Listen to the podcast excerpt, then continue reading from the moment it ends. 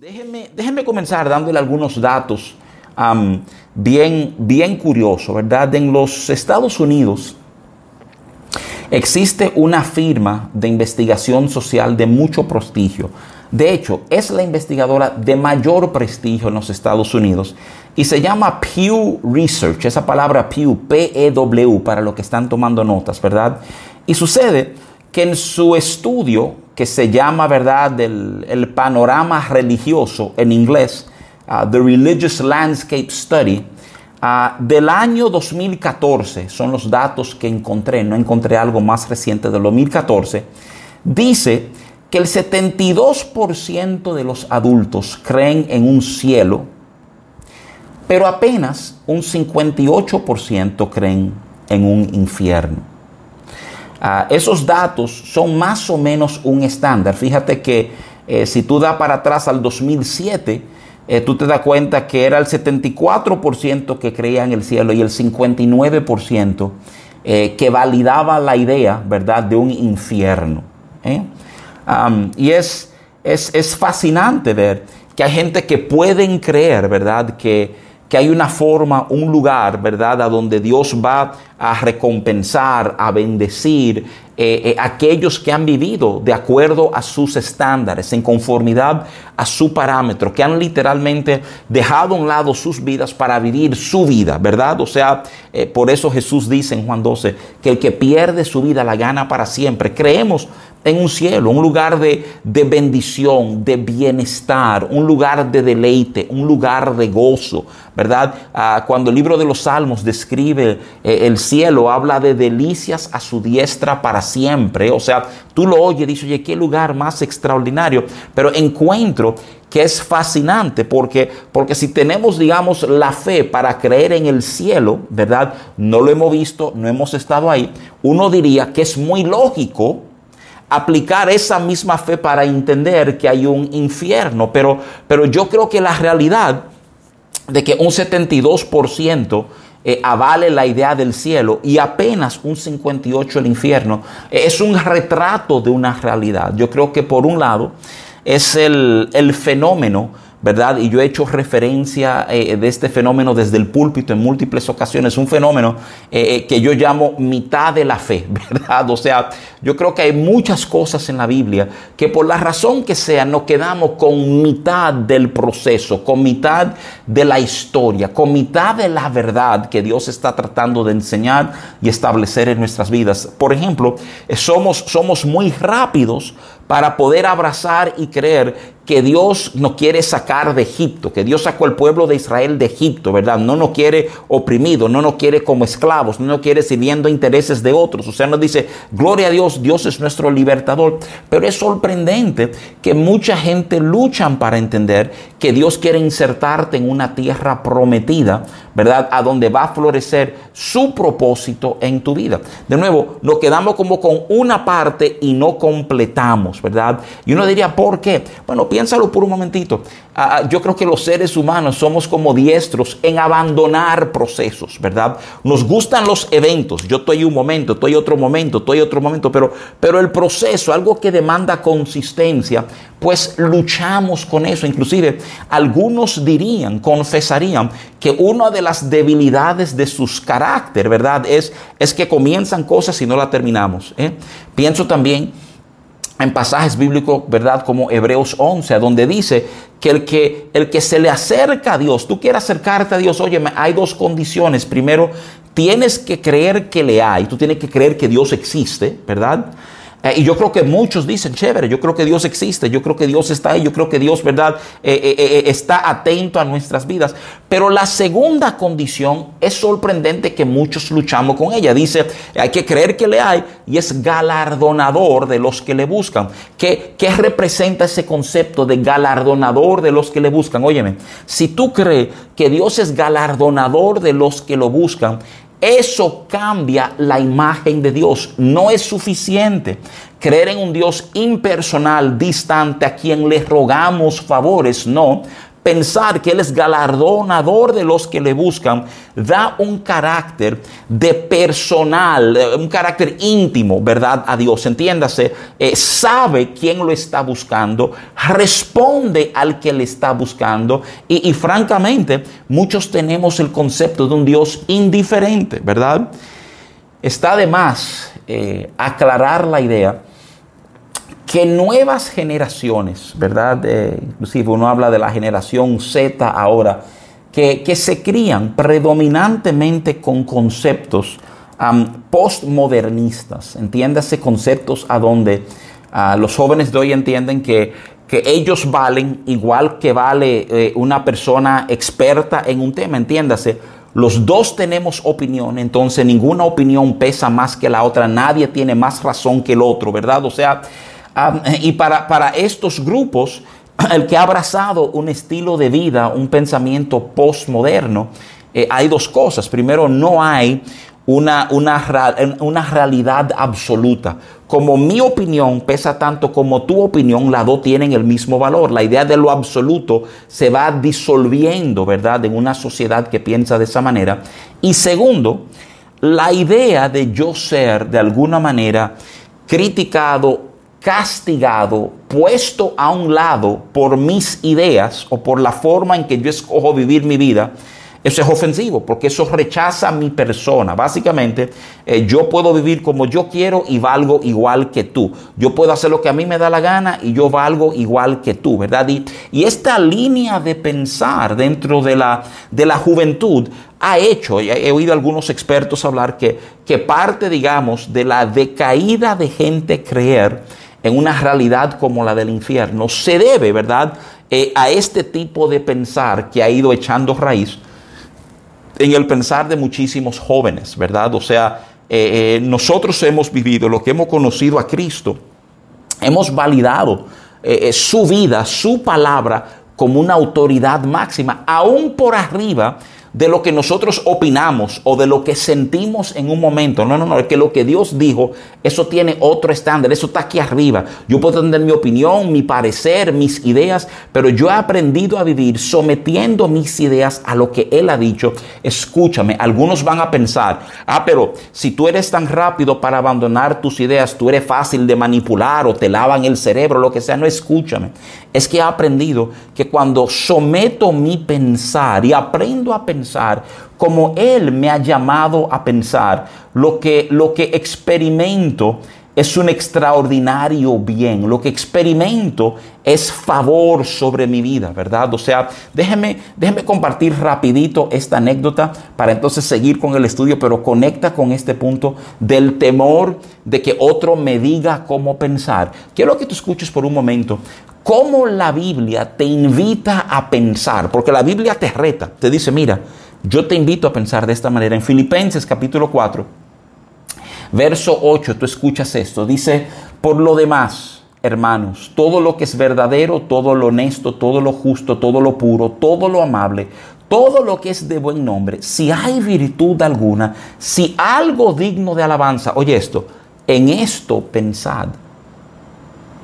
Tú sabes que e-, este es el tipo de verso, muchos años atrás, que a mí me ofendía. Que pero yo soy un libre pensador, yo pienso como a mí me da la gana. Y dame decirte algo, pensar como a mí me da la gana me llevó, ¿verdad? Eh, eh, a tener tremenda ansiedad en mi vida, me llevó al borde de una depresión en mi vida, me llevó, yo me consideraba un pensador y yo analizaba todos los ángulos y, proyectaba todo lo que podía salir mal y, se, y, y lo que descubrí es que mientras más yo pensaba y más armaba, más se cargaba mi corazón. Y, cuando yo me di cuenta que hay esta, y óyeme la palabra, esta invitación en la palabra de Dios, aprender a pensar como Él piensa, aprender a pensar en conformidad ¿verdad? a todo lo verdadero, lo honesto, lo justo, lo puro, lo amable, lo que es de buen nombre, lo que tiene virtud alguna, comencé a descubrir que toda mi vida cambió. ¿Tú quieres saber por qué? Porque lo que tú piensas determina la calidad de tu vida. Lo que tú piensas es el verdadero tú. ¿Eh? Todas tus palabras, la Biblia dice, salen de tu corazón. Todo lo que tú haces sale de tu corazón. Entonces, el proceso interno es el proceso prioritario en tu vida. Y, y, de nuevo, entré en este pensar resaltando cómo hay muchos jóvenes que básicamente han endiosado su manera de pensar. Eso es lo que predomina, eso es lo que lo válido en su vida, ¿verdad? Y yo simplemente estoy extendiendo una invitación diciendo, tenemos que aprender a vivir con lo de Dios sobre nuestras vidas. Que aprendemos que cuando yo yo aprendo a vivir y a pensar a su forma, ¿verdad? yo gano, hay un bien para mí, hay un deleite, hay algo en la calidad de vida que sube, aunque otros piensen que ahora tengo menos o soy menos. ¿eh? Qué tremenda verdad, qué, qué, qué, tremendo poder hay en responder de la manera en que Dios nos ha llevado a responder, ¿verdad? Eh, y de nuevo, obviamente todo esto del pensar para poder abordar, acercarnos al concepto, eh, al concepto del infierno. Y yo creo que hay muchos que piensan que es una metáfora para algo, el infierno, ¿verdad? Pero no necesariamente una figura real. Ah, y la pregunta que queremos manejar es, ¿es real? O sea, existe, ¿verdad? Yo quiero comenzar leyéndote una serie de, versos bíblicos eh, que yo creo que nos dan, nos, dan, nos dan un poquito de luz sobre alguno de estas, de estas ideas, ¿verdad? Ah, es curioso que Jesús se refiere, ¿verdad? Eh, a un lugar, digamos, eh, de sufrimiento. Ah, y, no estoy hablando del Calvario y de la cruz. Él hablando con sus discípulos, hablando de la posteridad, habla de sufrir. Oye, oye algunas referencias. Lucas a 13:28 dice Jesús rapidito, allí será el llanto y el crujir de dientes cuando veáis a Abraham, a Isaac, a Jacob y a todos los profetas en el reino de Dios y vosotros estéis excluidos. Mira lo que él habla. Habla de un reino de Dios y de una exclusión a donde lo que domina es el llanto y el crujir de dientes, ¿verdad? Ah, en Marcos 9, 43 y 44, y entonces en el 45 y en el 46, pero déjame leerte el 43 y el 44, dice esto, dice, si tu mano te fuera ocasión de caer, córtala. Mejor te es entrar en la vida manco que teniendo dos manos ir al infierno, al fuego que no puede ser apagado donde el gusano de ellos no muere y el fuego nunca se apaga. Los versos 45 y 46 repiten la misma idea, solo que en vez de hablar de nuestras manos, está hablando de nuestros pies. ¿eh? Literalmente Jesús está diciendo, óyeme, es mejor si, si tu mano, si algo es ocasión de tropiezo, córtalo. Córtalo, radical, ¿verdad? O sea, corta eso de tu vida, que mejor es entrar manco, ¿verdad? Al reino de los cielos que que llegar con tus dos manos, pero entonces tener que manejar el infierno. Y de nuevo, la descripción, ¿verdad?, que da es a donde los gusanos de ellos no mueren y el fuego eh, nunca se apaga. es, importante, es importante darnos cuenta eh, que en la vida, en la vida hay dolor, ¿verdad? Yo creo que todos los los maduros, lo que hemos vivido un chin, ya sabemos que, que hay dolor en la vida. Yo creo que, que el dolor, de la manera en que funciona naturalmente, es un estímulo. Cuando algo duele en tu cuerpo, alguien te pisa un dedo del pie y tú das un brinco, ¿verdad? El dolor es la forma en que tu cuerpo te está boceando, te está diciendo, oye, espérate, algo anda mal. ¿eh?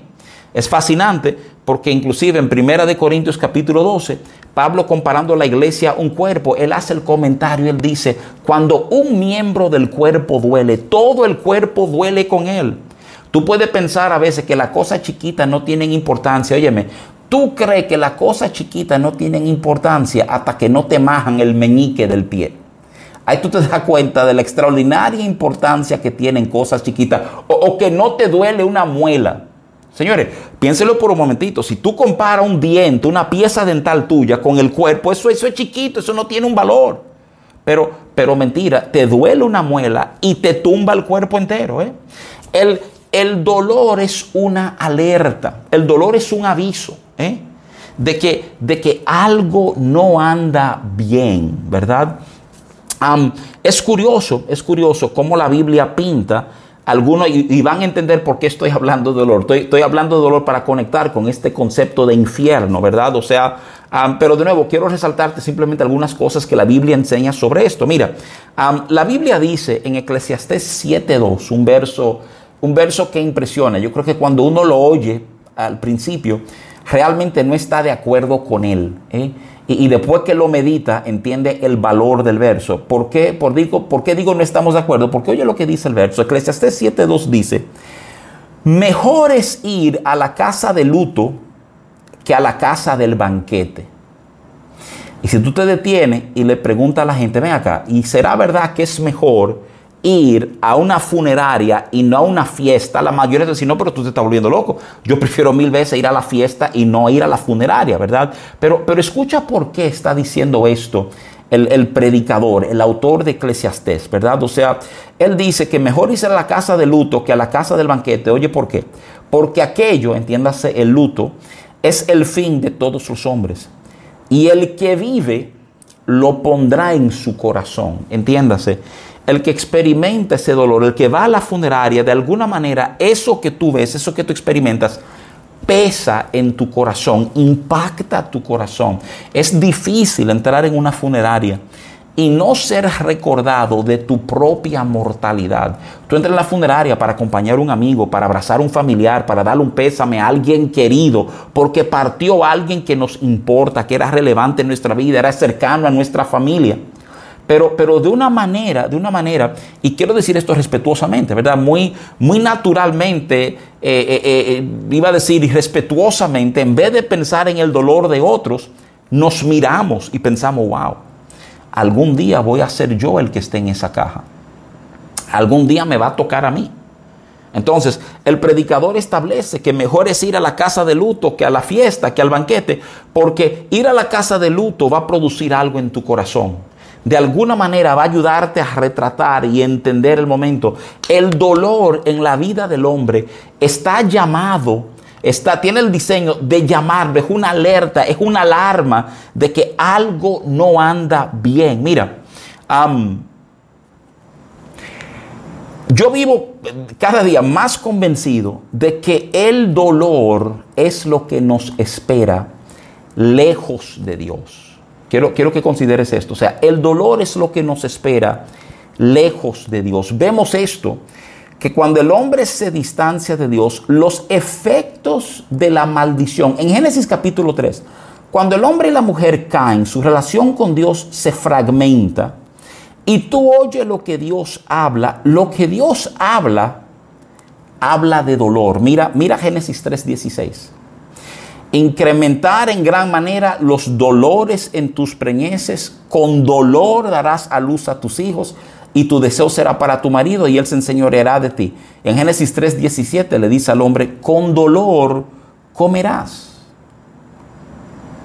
Es, es fascinante ir pensando en esa verdad, ir pensando que la distancia, uno dice, bueno, eh, ¿qué pasó cuando el hombre cae en, Edén, en Génesis, verdad? Y uno dice, bueno, la advertencia de Dios es que el día que comas de este fruto ciertamente morirás.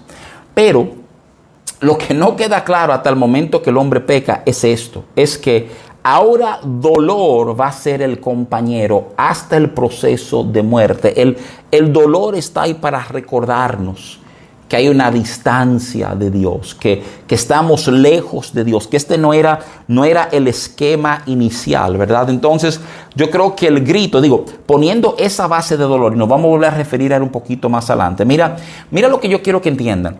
Ah, es un paralelo, pensaba hacerlo al final, pero déjame hacerlo ahora. El, el proceso de acercarnos a Dios, nosotros hablamos, ¿verdad?, de entender y abrazar el reino de los cielos. Ahora, ¿qué pasa con el reino de los cielos? Que lo abrazamos en nuestros corazones, aquí sobre la tierra, antes de llegar al cielo. Y sabemos que cuando partamos tenemos la esperanza, la expectativa ¿eh? de degustar aquello de lo cual hemos probado, ¿verdad? Apenas un, un trailer, un, un, preview, ¿verdad? De lo que vamos a experimentar en el cielo. La Biblia dice que el Espíritu Santo se nos ha, dado, se nos ha sido dado como arras, como una promesa de todo lo que tenemos por delante. Ahora, quiero invertir la idea. Quiero invertir la idea de decirte, pero ven acá. Si como creyentes podemos abrazar la idea de que aquí en la tierra de los vivientes, como dice el Salmo 27, yo puedo degustar la bondad de Dios. ¿No será también cierto que aquí en la tierra de los vivientes podemos saborear cosas que nos ayudan a entender la realidad del infierno? Ahí entra el tema del dolor que te he estado manejando. Yo quiero decirte que todo el dolor que hemos experimentado es, es una antesala, es un aviso de que hay algo mayor. Así, así como experimentamos paz, como experimentamos gozo, como experimentamos fe en el Señor, aun sin haber llegado al cielo, cuando experimentamos dolor, se nos está dando a saborear qué es el infierno. ¿eh? Porque, porque ciertamente como bien hablaba Jesús, es un lugar de tormento, un lugar de, crujir de dientes, donde la llama no se apaga, ¿verdad? Entonces, yo creo que de las preguntas que surgen sobre el infierno, una de las más populares, ¿cómo puede un Dios amoroso condenar a alguien a una eternidad de sufrimiento?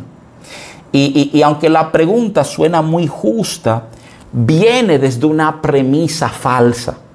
La premisa falsa es ah, que Dios está condenando a gente. ¿Eh? Yo quiero ayudarte a entender, darte un poquito de luz. Dios no está en el negocio de condenar a nadie. ¿eh? En esencia, eh, nosotros nos hemos condenado solitos. yo recuerdo cuando uno jugaba basquetbol siendo joven, cuando había un jugador muy malo, cuando había un jugador muy malo, para, para molestarlo, para irritarlo, la gente decía, no, no lo defienda, que ese se defiende solo, él mismo se defiende, ¿verdad? O sea, eh, déjame decirte lo mismo, en este tema de ser condenado por parte de Dios, señores, eh, vamos a despertar, vamos, vamos a responder a lo que la Biblia enseña. Nadie tiene que condenarte, ya tú estás condenado. Fíjate cómo, cómo la Biblia nos presenta el entendimiento de Dios en estos temas. Mira, Juan 3, 17 al 19 leen esto, dicen, porque no envió Dios a su Hijo al mundo para condenar al mundo. ¿Escuchaste? No lo mandó para condenar, sino para que el mundo sea salvo por él. El que en él cree no es condenado, pero el que no cree ya ha sido condenado, porque no ha creído en el nombre del unigénito Hijo de Dios. Y esta es la condenación, que la luz vino al mundo, las tinieblas, que la luz, porque sus obras eran malas. Yo creo que tú entiendas el planteamiento que la Biblia está haciendo. La Biblia está diciendo, mira, es que Él no mandó al Hijo para condenar. En esencia, ya estábamos condenados. O sea, ya hay una condena, una condena. El propósito es salvar, el propósito es rescatar, el propósito, el deseo de Dios es hacernos bien. Nuestros actos nos distanciaron de Dios. Nuestras decisiones generan nuestro dolor, nuestras decisiones generan nuestro dolor y, y nuestro manejo nos ha garantizado una condena. Y es entonces en Él, en Cristo, que hay un Salvador. Lo, lo, extraordinario del caso es que muchísimas personas no están convencidas de su necesidad de un Salvador. Hay, hay un pasaje de esos de esos pasajes que a veces yo creo que pasan eh, eh, desapercibidos, ¿verdad? O sea, eh, en estos días lo estuvimos hablando, Juan 4, 17, que dice, en esto se ha perfeccionado el amor en nosotros para que tengamos confianza en el día del juicio, pues como Él es, así somos nosotros en este mundo, ¿verdad? O sea, en Él somos perfeccionados. Sin Él nos vamos desintegrando, nos vamos literalmente cayendo a pedazos, ¿verdad? Miren, para, para ayudarnos a resaltar algunas ideas eh, de este tema del infierno, vamos a estar examinando un pasaje. Vámonos a Lucas 16, del 19 al 31. Es un pasaje un poquito largo.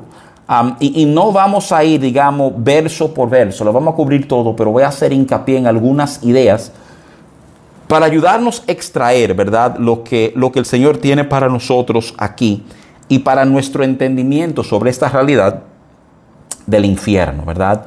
Lucas 16, a partir del verso 19, lee de esta manera. Dice, había un hombre rico que se vestía de púrpura y de lino fino y hacía cada día banquete con esplendidez. Todos los días había un banquete.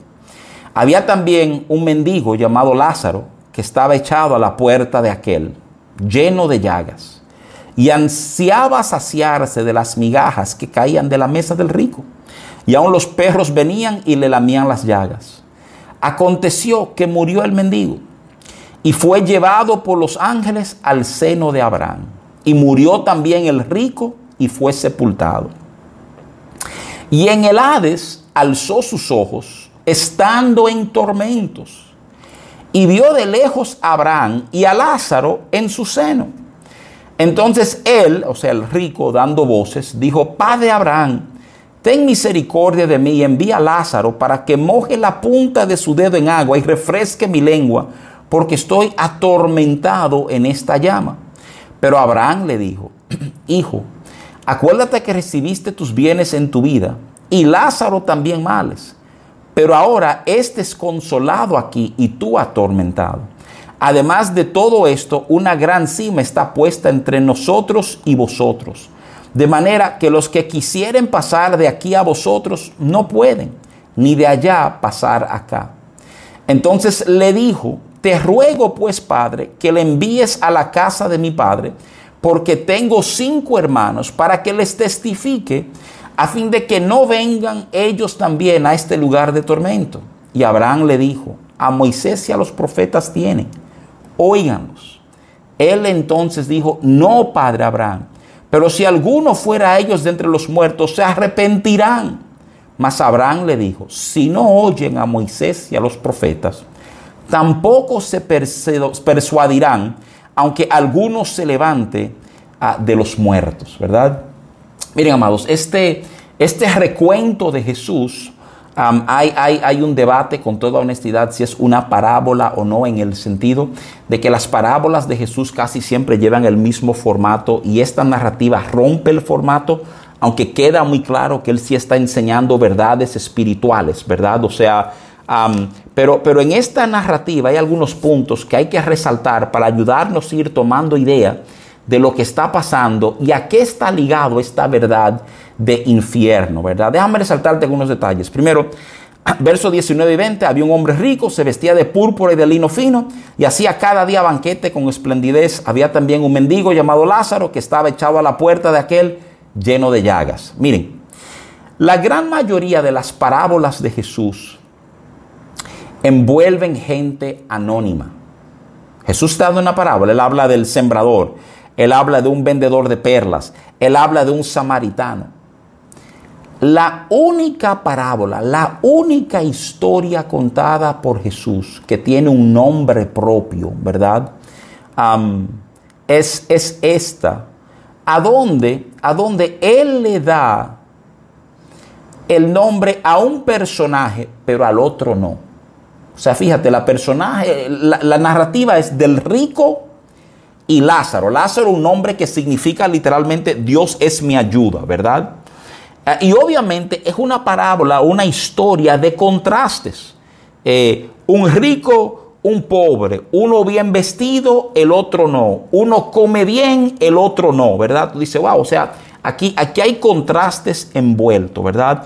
Pero, pero quiero llamar tu atención a la realidad de que a uno de ellos hay un nombre dado y el otro, el otro no hay un nombre dado, no hay un nombre dado, hay hay un, descriptivo que se usa, el rico, ¿verdad? Ah, y déjame, déjame decirte que, que este anónimo no se nos da un nombre, sino en esencia, Jesús hace referencia al centro de su identidad. Tú tienes a un rico, un hombre que basó toda su identidad en riqueza. ¿Cómo lo sabemos? Por la breve narrativa que nos dan de él. Cuando tú hablas de púrpura y lino, tú estás hablando sobre todo la púrpura, o sea, el material más caro, la tela más costosa de ese tiempo, bíblicamente hablando, ¿verdad? O sea, eh, y te habla de un banquete, no te habla de un banquete eh, cada semana, un banquete diario. Hay un énfasis en este ser un rico, ¿verdad? Ah, y el otro, y el otro es llamado Lázaro. Los, temas de identidad son temas de mucha importancia para nosotros y yo creo que son temas ah, de gran predominio social y yo creo que nos sorprendemos cuando descubrimos que esta narrativa, que es la narrativa céntrica donde Jesús habla del infierno en todos los evangelios, el tema de identidad vuelva a surgir. Déjame hacerte bien, bien claro, bien llano, ¿verdad? O sea, el tema de identidad usualmente ah, tiene, tiene tres elementos a quién eres, qué valoras y para dónde vas. Esos son los tres elementos que definen identidad. ¿Quién eres? Eh, ¿Qué tienes de valor o qué valoras y para dónde vas? ¿eh? Yo, yo con frecuencia cuando enseño sobre identidad, cito mucho Juan 13:3, a donde hablando de Jesús nos dan una descripción a donde tú entiendes que Él está plenamente convencido de su identidad. Juan 13:3 dice, sabiendo Jesús que el, que el Padre le había dado todas las cosas en las manos y que había salido de Dios y a Dios iba, eso es todo lo que dice el verso. Dice, sabiendo que Dios le había puesto todas las cosas en la mano, que había salido de Dios y que Dios hizo, es que eso es identidad.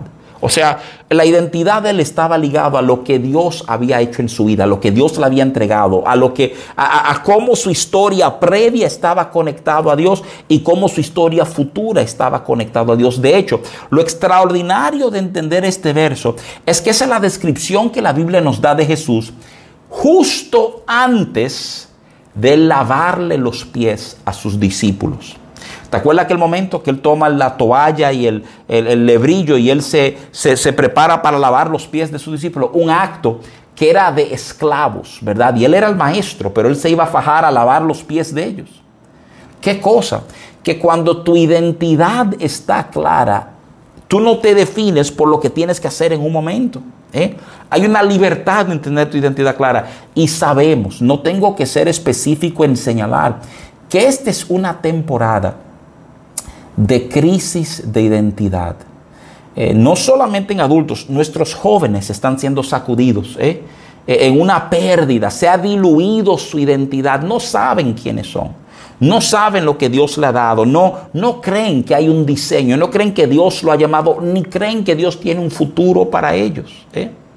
Y qué importante saber que el tema de identidad está presente en esta narrativa, a donde se nos presenta, ¿verdad? O sea, el, el concepto de infierno. Yo simplemente quiero cerrar, digamos, mis palabras sobre estos primeros versos con esta idea, ¿verdad? Delante de Dios, ¿Tienes tu nombre? ¿O eres tú un músico, un empresario, un estudiante, un esposo, un papá, un rico?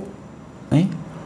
Te, te, invito a entender esto porque fíjate, el tema aquí es identidad. ¿De dónde está arraigada mi identidad? Si tú has edificado tu vida sobre cualquiera de esos aspectos, entonces esa es tu identidad y no es Él.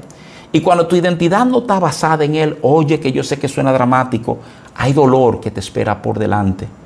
Y estamos tratando de, de ahorrarte un poco de ese dolor, un poco de esos choques, ¿verdad? Miren, el, verso, el verso 22 nos dice que aconteció que murió el mendigo y fue llevado por los ángeles al seno de Abraham. Y murió también el rico y fue sepultado. De nuevo vemos el contraste. El mendigo muera, no se nos dice nada. Probablemente fue enterrado en un campo para pobres de una manera anónima porque se entiende que no hay familia que responda por él. No, el rico no. El rico te hablan de una sepultura, ¿verdad? O sea, y déjame simplemente caerte que la base de todo lo que Jesús está enseñando está ligado a este verso 22. ¿Por qué? Porque en el verso 22 Jesús claramente está enseñando que esta vida no es todo lo que hay, ¿verdad? Nosotros somos y fuimos diseñados para eternidad. Nacemos, ¿verdad? Eh, con la creación de la tierra, la idea era descubrir el árbol de la vida y vivir para siempre, ¿verdad? Con él. Ese es, nuestro diseño. En Eclesiastés la Biblia dice que Él ha puesto eternidad. En el libro de los Salmos también hay una referencia en nuestros corazones. ¿eh? O sea, hay algo en nosotros que sabe, que entiende que hay algo más allá ¿verdad? De, de los límites de este mundo. Y mira qué cosa, ninguno hemos atravesado el mundo para volver a decir, sí, mira, de verdad hay algo después, solo Jesús. Y Él nos habló de que hay algo después. Él habló de preparar morada para nosotros. ¿eh? Y nuestra fe está enganchada en su promesa. ¿Por qué? Porque es muy simple. Yo lo que te voy a decir. Cuando perdemos una vista, una visión, un entendimiento de eternidad, sea cual sea, la moralidad entra en juego.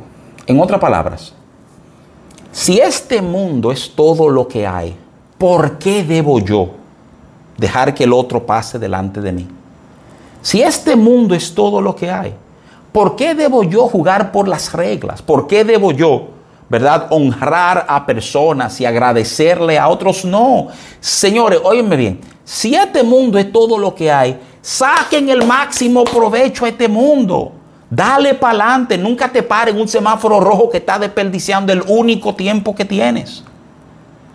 Tú comienzas a entender con esas declaraciones el peligro que hay cuando, cuando las personas viven en el entendimiento de que no hay más nada. ¿eh? Inclusive los hedonistas, ¿verdad? Toda una filosofía se desarrolló en la idea de que eh, bebamos, comamos porque mañana moriremos. La idea es saquemos el jugo hoy, el disfrute hoy, el placer, porque no hay más nada. ¿Puedes saber algo?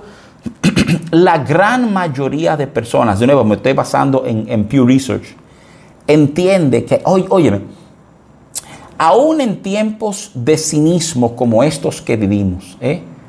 la gran mayoría de la gente está convencida de que hay algo que viene después, que no puede ser el fin este, ¿verdad? Y Jesús lo resalta aquí. Y no solamente resalta la idea de algo que continúa, sino la idea está implícita aquí, ¿verdad? De, que rendimos cuenta de cómo vivimos en la tierra afecta lo que pasa con nuestra eternidad. Y ese concepto yo creo que también tiene un peso bárbaro. Saber que no es meramente que estoy aquí haciendo tiempo para conectar con la eternidad, no. Es que cómo vivo aquí afecta a mi eternidad. Quiero serte muy franco. La mayoría de la gente entiende que si yo soy bueno aquí, me gano la eternidad. El cristianismo aplasta esa idea. El cristianismo te dice, no, espérate.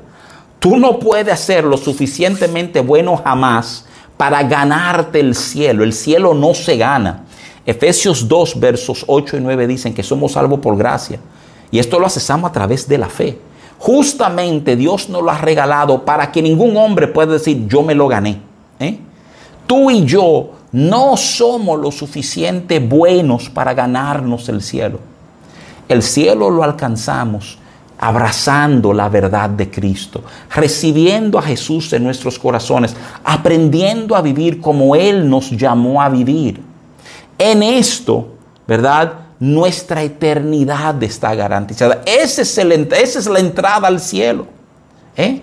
Todo, todo lo otro, tú puedes ser muy moral en un momento, en un momento. en el libro del profeta Isaías hay unas declaraciones como, como, como de peso, una declaración inclusive media ofensivas, ¿verdad? Cuando, cuando la Biblia dice que toda nuestra justicia, entiéndase, todo lo bueno que tú y yo hacemos, son como trapos de inmundicia delante de Dios. Inclusive, mucha gente que hacen cosas buenas lo están haciendo y no por motivaciones buenas. Yo hago cosas buenas para ser visto por otro, porque eso alimenta mi vanidad. ¿eh? Y de repente el, el, hecho perdió valor, porque aunque el otro crea que lo estoy ayudando, yo lo estoy ayudando para que la cámara me vean y mi reconocimiento sea delante de los hombres. O sea, hay estos procesos donde pensamos que nuestro bien nos hace merecedor, nos ganamos estas cosas, pero lo cierto es que nadie se gana el cielo. El, el infierno, te, adelanto, ¿verdad? Spoiler alert, o sea, sí existe. Sí existe y, y estamos, por así decirlo, de camino en vivo para allá. Y es cuando Jesús interrumpe nuestras vidas que ese avance es frenado y somos redirigidos a otro destino, a una eternidad con Él, ¿verdad? O sea, los versos 23 y 24 resaltan unas verdades. Dicen, ah, y en el Hades alzó sus ojos, hablando del rico, estando en tormento, él estaba en dolor. Y vio de lejos a Abraham y a Lázaro en su seno. Entonces él, el rico, dando voces, dijo, Padre Abraham, ten misericordia de mí y envía a Lázaro para que moje la punta de su dedo en agua y refresque mi lengua, porque estoy atormentado en esta llama, en el infierno, en tormento, él mira hacia arriba. Ah, Joel Green es un comentarista bíblico, ¿verdad? Ah, y en su comentario él resalta tres puntos sobre este pasaje bíblico, ¿verdad? Primero, él, dice ah, que, el, el rico entiende que está en tormento, pero está ciego a lo que realmente ha pasado él sigue aferrado a una posición de estatus, dando órdenes, ¿verdad? O sea, él está dando órdenes, está diciendo, mándame a Lázaro. Eh, y si no, pues mándalo a que hable con mis hermanos. O sea, fíjate que él, él todavía entiende que de alguna manera él está por arriba de Lázaro y Lázaro entonces tiene que seguir. Oye, está muerto y sigue conectado a esa falsa identidad que él portó en vida, ¿verdad? O sea, los versos 27 y 28 ah, dice que lo que implica cuando pide que envíe Lázaro a sus hermanos es que ellos necesitan ser avisados. Ellos tienen que ser alertados para que se arrepientan. Eh, eh, eh, Green es uno que dice, esto implica que él se siente que él no fue alertado, ¿verdad? y tercero, es curioso que en ningún momento él pide salir del lugar a donde está. Él no, él no pide perdón, ¿verdad? Tú no ves una señal de, arrepentimiento. Simplemente que mejoren su condición un ching y le hagan el favor de hacer lo que él quiere, ¿verdad? el infierno, hay, Tim Keller dice, que el infierno es tu identidad falsa perpetuada para siempre. Eh, mira qué cosa, toman, toman esta visión, ¿verdad? Eh, eh, digamos, espiritual, momentánea, de esto me referí un poquito al principio, voy a aprovechar para, para afincarlo ahora, ¿verdad? Keller dice que, que el infierno es tu identidad falsa perpetuada para siempre. Y te compartí que así como en la tierra hay un destello del cielo, el Salmo 27, verso 13 dice, que David dice que él iba a desmayarse si no habría de ver la bondad de Jehová, el bien de Dios aquí en la tierra. Entonces, quiero simplemente conectarte a la idea que si el bien de Dios se ve aquí en la tierra, ten por cierto que el infierno también se va manifestando aquí en la tierra. ¿eh? Esa es la realidad. Eh, eh, la distancia de Dios, el incremento de dolor, nuestro sufrimiento. Hay personas que describen su día y hablan de un tormento, una angustia que no se apaga. Señores, considérenlo por un momentito y perdónenme que me vaya a un punto tan dramático, pero consideren el suicidio por un momento. Tú entiendes que el suicidio es una persona que está en un nivel de angustia tal que entiende que tomar su vida es la mejor solución a todo lo que está manejando. Para muchos de nosotros, pero ¿cómo es concebible? ¿Cómo alguien llega a ese punto? Ese es el poder del dolor.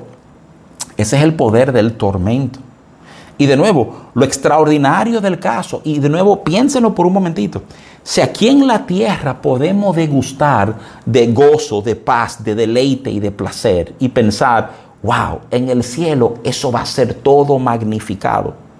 Qué extraño que luchamos para creer que mi dolor, que mi angustia, que mi sufrimiento, que mi soledad va a ser incrementada también en la eternidad si sigo lejos de Dios. Es como tener avisos, letreros aquí, hoy, no, no cuando mueras hoy, y lo resalto porque parte del comentario de Green es que de alguna manera el rico da a entender, eh, implícitamente obviamente, que él no fue avisado, que por favor mande a Lázaro a decirle a su papá y a sus cinco hermanos de lo que se espera para que ellos se arrepientan. ¿eh? El verso 25, quiero ir avanzando para ahorrar el tiempo, que todavía tengo un territorio que recorrer. El verso 25 dice, pero Abraham le dijo, hijo, acuérdate que recibiste tus bienes en tu vida y Lázaro también males. Pero ahora estés consolado aquí y tú atormentado. Esa frasecita, tus bienes. En la vida tú escogiste cuáles fueron tus bienes.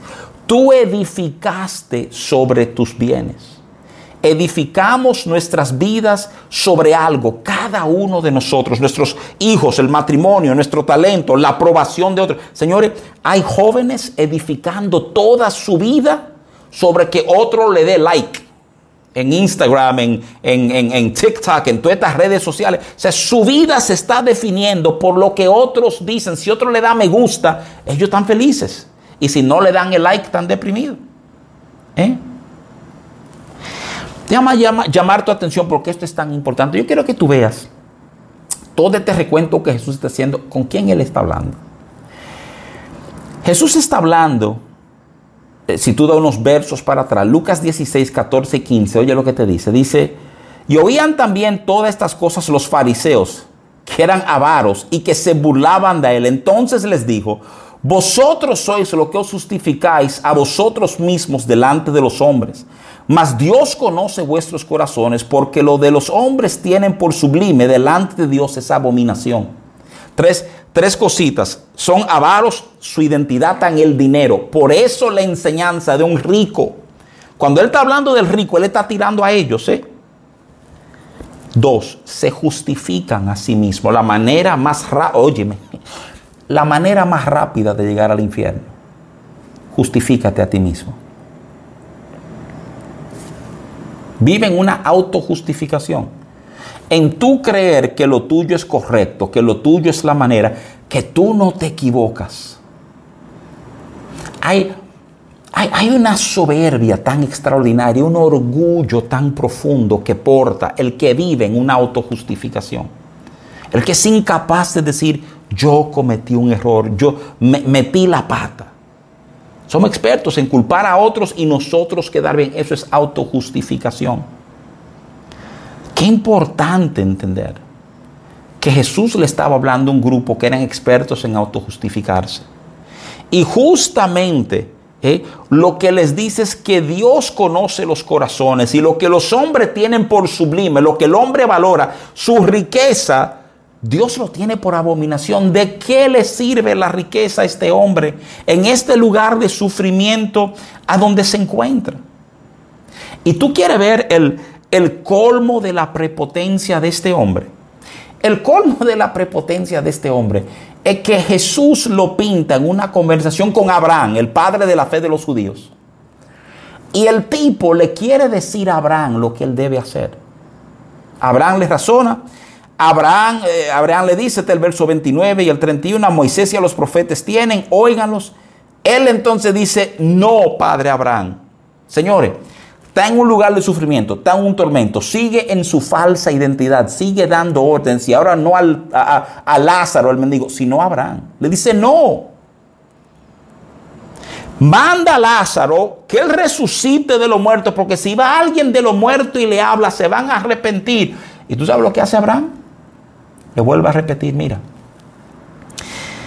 aun si alguien se levantara de los muertos, ellos no van a creer tienen a Moisés y a los profetas, que lo escuchen a ellos. Y ese es el fin de la narrativa, ¿verdad? Eh, y hay que resaltar una serie de cosas aquí para, para poder sellar bien, ¿verdad? Esta noche. Primero, el rico piensa que él sabe lo que tiene que hacer para que su gente reaccione. Y Abraham le dice, no, tú no entiendes cuál es el proceso. El rico quiere un encuentro espectacular. Él quiere que alguien de los muertos salga, ¿verdad? Eh, todos los efectos especiales del lugar y que el muerto le diga a su papá y a sus cinco hermanos están equivocados, tienen que vivir de otra manera, ¿verdad? Y Abraham le dice, no, no es así. ¿Eh? Y Abraham da una respuesta curiosa. Él dice, el, el, eh, ellos tienen a Moisés y a los profetas. Y él le dice, pero ven acá, pero acá, aquí y, no es lo que el rico está pidiendo justo lo que hizo Jesús, resucitar de los muertos. Y entonces, ¿por qué Abraham como que lo ve como algo malo? Oye, ¿por qué lo ve como algo malo? Porque Abraham le está haciendo referencia a Moisés y a los profetas. Esto es lo que Abraham está diciendo. Abraham está diciendo, mira, si alguien resucita y ellos no entienden el contexto de la resurrección. La resurrección de Jesús que muchos no validan y entienden que son de esas loqueras. Piensan que la resurrección es parecido al infierno, que no existe. ¿eh? Óyeme, la resurrección tiene su extraordinario poder cuando tú entiendes qué era lo que había implicado todo el pasado, cuando tú entiendes la caída del hombre, cuando tú entiendes Dios liberar al pueblo de Egipto, cuando tú entiendes la primera Pascua, cuando tú entiendes la gracia de Dios de insertar al pueblo en la tierra prometida, de establecer reyes cuando ellos pidieron reyes, digamos al tiempo de ellos y no al tiempo de Dios. ¿eh? Cuando tú ves toda la narrativa, la promesa mesiánica, la resurrección tiene el poder que el rico quería que la aparición de Lázaro tuviera. Pero lo que Abraham dice, no, espérate que ellos tienen que, aprender a Moisés y a los profetas. Si no responden a Moisés y los profetas, tampoco van a responder a un boom emotivo. Muchos de nosotros queremos que gente vengan al Señor en esa emoción. Escúchame, si no hay comprensión de lo que están haciendo, la emoción se va a apagar y cuando la emoción se apaga, ahí se va la persona. ¿eh? Así son la gente. No se puede sostener sobre una base emotiva. Mira, eh, me encanta esta, esta cita de, de C.S. Lewis, un apologista inglés. Eh, Lewis dice, hay dos tipos de personas. Los que le dicen a Dios, hágase tu voluntad. Y aquellos a los que Dios le dice que se haga tu voluntad. El entendimiento es que aquel a que Dios le dice que se haga tu voluntad, ese es el que va a terminar amarrado en su identidad falsa, atormentado el resto de sus días. ¿eh? Óyeme, un grupo que le dice a Dios que se haga tu voluntad y un grupo a que Dios le dice que se haga tu voluntad. Ese, esa es la historia del trato de Dios con el hombre. Cuando, cuando tú vas a Romanos 1, la Biblia dice que Dios lo entregó a sus pasiones vergonzosas. O sea, Dios lo entregó, Dios quitó su mano. Den para adelante entonces. Eso es lo que ustedes quieren. Den para adelante. Que el fin es un fin de mal. Entonces, yo quiero que tú entiendas algo. El, el valor del cielo, el valor de eternidad con Dios, tiene el peso que tiene porque entendemos dolor, porque entendemos angustia, porque entendemos sufrimiento. Si en el mundo no hubiera angustia, sufrimiento, dolor, nadie pensaría en Dios. Porque sabemos que esto nos espera lejos de Dios. Y no es que Dios lo causa, ¿eh? es lo que nosotros no hemos buscado. Pero comenzamos a entender que cerca de Él todo eso se vuelve manejable. Eh, es un tremendo momento.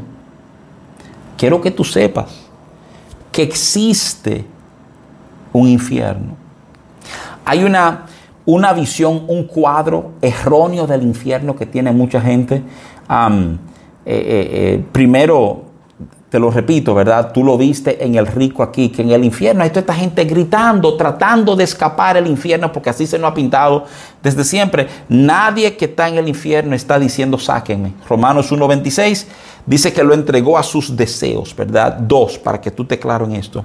Dios no se goza en gente perdida, en gente que van al infierno. Dios no celebra que alguien se pierda. De hecho, hay unos versos bien lindos en Lucas 19, 41 y 42 que Jesús le dice a Jerusalén. Y cuando llegó cerca de la ciudad, al verla, lloró sobre ella, sobre Jerusalén, diciendo, oh, si también tú conocieses, a lo menos en este día, lo que es para tu paz mas ahora está encubierto tus ojos. Él está diciendo, oh, si ustedes supieran la paz, el bien que yo quiero para ustedes, pero ustedes no entienden.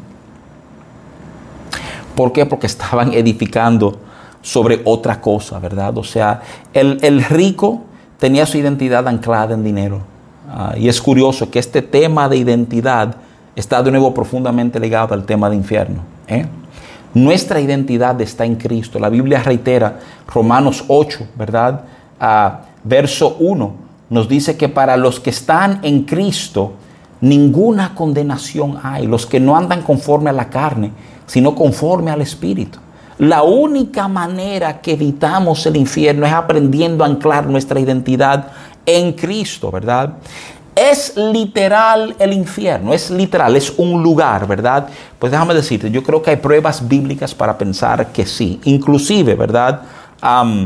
si tú te llevas de las pruebas bíblicas, tú entenderías lo siguiente. Uno, es un lugar interno, eh, eh, profundo y doloroso. Y segundo, si tú lees Apocalipsis 20, versos 14 y 15, ese, eh, el cuadro de fuego y azufre viene de ahí, un lago de fuego.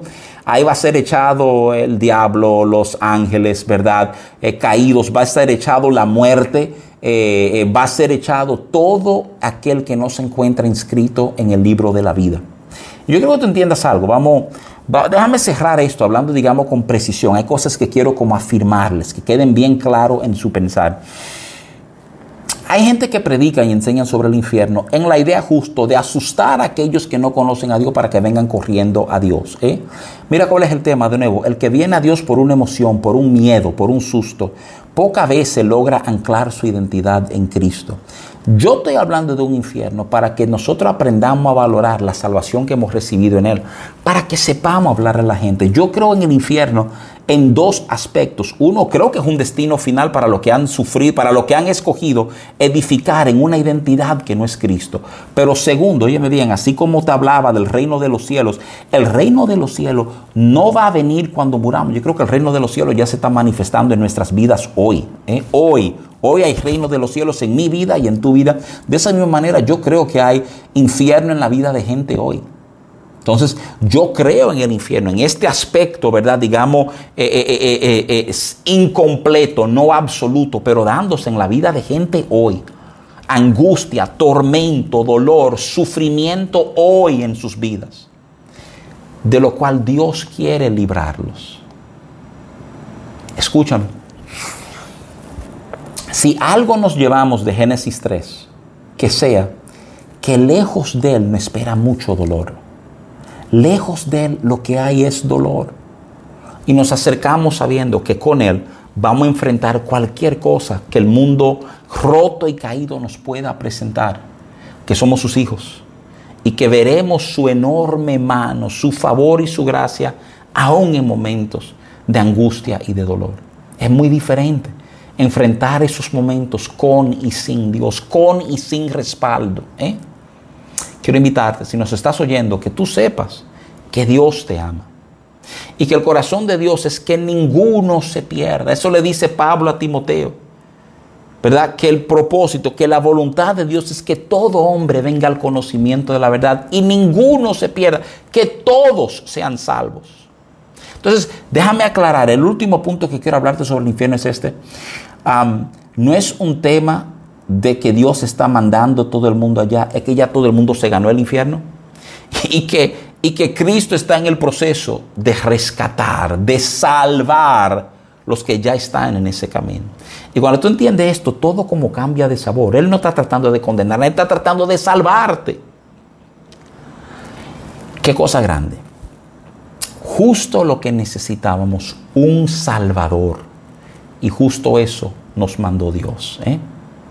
Mis hermanos, un gozo poder compartir estas verdades con ustedes en la esperanza de que no solamente te dé perspectiva de tu relación con Dios, sino que te haga cuestionar tu identidad en Cristo.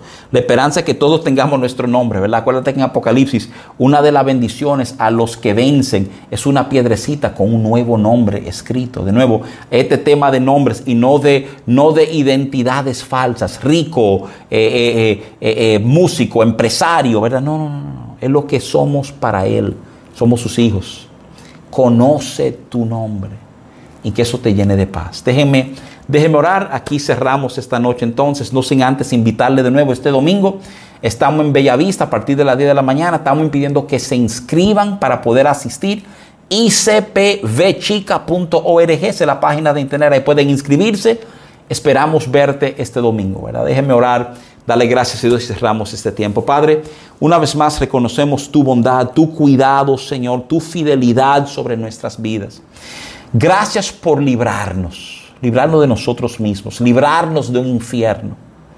Gracias porque el que está en ti no tiene temor de ser condenado. Hay una firmeza, una convicción de una eternidad asegurada en Cristo, Señor. Y yo pido que esa seguridad pueda expandirse a la vida de gente hoy mismo, de aquellos que nos escuchan. Te bendecimos, Señor, te damos gracias por tu obra, por tu trato. Danos luz y que caminemos a tu luz, Señor. Llénanos de paz. Ora una semana de bendición y una semana en que nosotros nos dispongamos a hacer bendición a los que nos rodean. Todo esto lo pedimos en el nombre de Jesús. Amén. Amén.